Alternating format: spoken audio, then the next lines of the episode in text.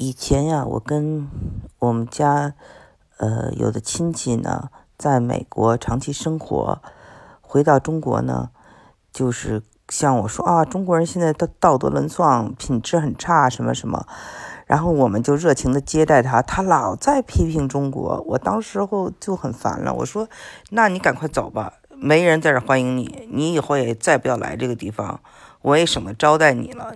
你总是在这骂中国人，就说你可以说中国存在的一些问题，但是把整个民族你都给骂了，我绝对受不了。所以当场我就跟他吵架了。然后，嗯，我的那个姨妈就说，嗯，你还是要给他点面子。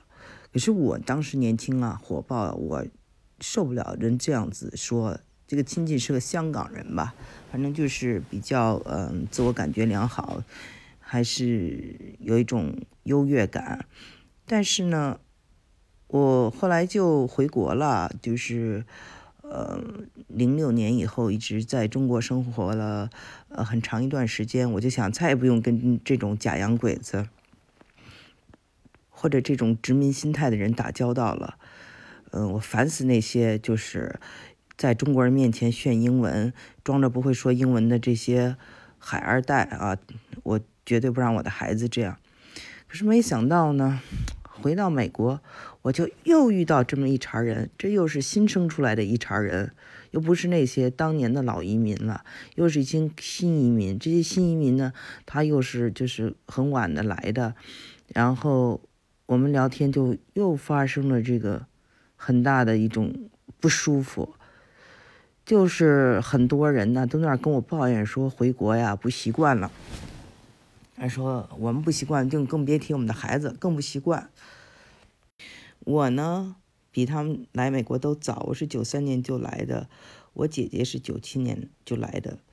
呃，虽然我们开始都是生活在加州，我我现在到了德州嘛，我我姐姐还在加州，但是我们俩的朋友圈是不同的，呃，生活经历也是不同的。但是我们俩有个非常共同点，就是说我们回到中国呀，都相当的适应。我们连时差都没有，都特别开心。然后不仅是他和我这样，我的小孩也是这样。我的小孩，你让他骑自行车，骑开心死了；撸串儿、挤公交车都没问题。当然了，去外面你去住那什么丽思卡尔顿酒店、行政套房，玩那些高大上的，他们也 OK，就没有那种上下。的区别很大的这种感觉，而且他们有一个优点，就是说他们绝对不会跟他们的同学或者是他们的朋友或是我的家人去甩英文。我就听有朋友就是说哈，他们家接待他，然后呢，他们家小孩就就是。我不知道真不会说中文，还是要装着不会说中文了。反正就是老跟他们用英文说话，就大家没有办法沟通。然后呢，他们家就请这孩子吃饭，老请他们吃饭，这孩子又嫌中餐不好吃。然后最后呢，就他发胖了，就他呢就这个这个这个母亲就很生气，就说啊，你们都把他吃胖了，不要老带他去吃饭。后来我就跟他说，我说如果是一个就是。我们中国人的这个正确做法应该是：你到了这个中国，你请你的父母来吃饭，你请你的家人来吃饭，然后让你的这个小孩呢融入他们。如果你希望你的小孩节食，那就是你来买单，对不对？每次你来买单，这样你来决定吃什么。嗯，你的父母或者你的家人非常好心的，呃，请你和你的孩子去吃饭，嗯，你还要抱怨，这样。让他们对你肯定是有看法。那国内的人对这些人他们是怎么看的呢？嗯，我有个朋友是这么说的。他说呀，这些人呢其实是非常的自卑的。他们呢用说英文呢就是呃来这个掩饰掩饰自己的这个自卑，因为这些年中国发展了，他们可能。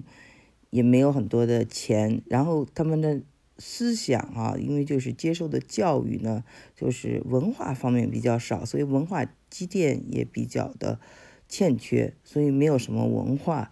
再一个呢，就是说他本身可能在美国过得也不是很好，然后也没有吃很多的美食美酒，或者人生也不是一个很享受的状态，可能是个苦哈哈的状态，所以他就有很多的英文叫做 bitter，苦嘛，所以他到了中国以后，他再不炫炫他的英文，他还有什么可炫的？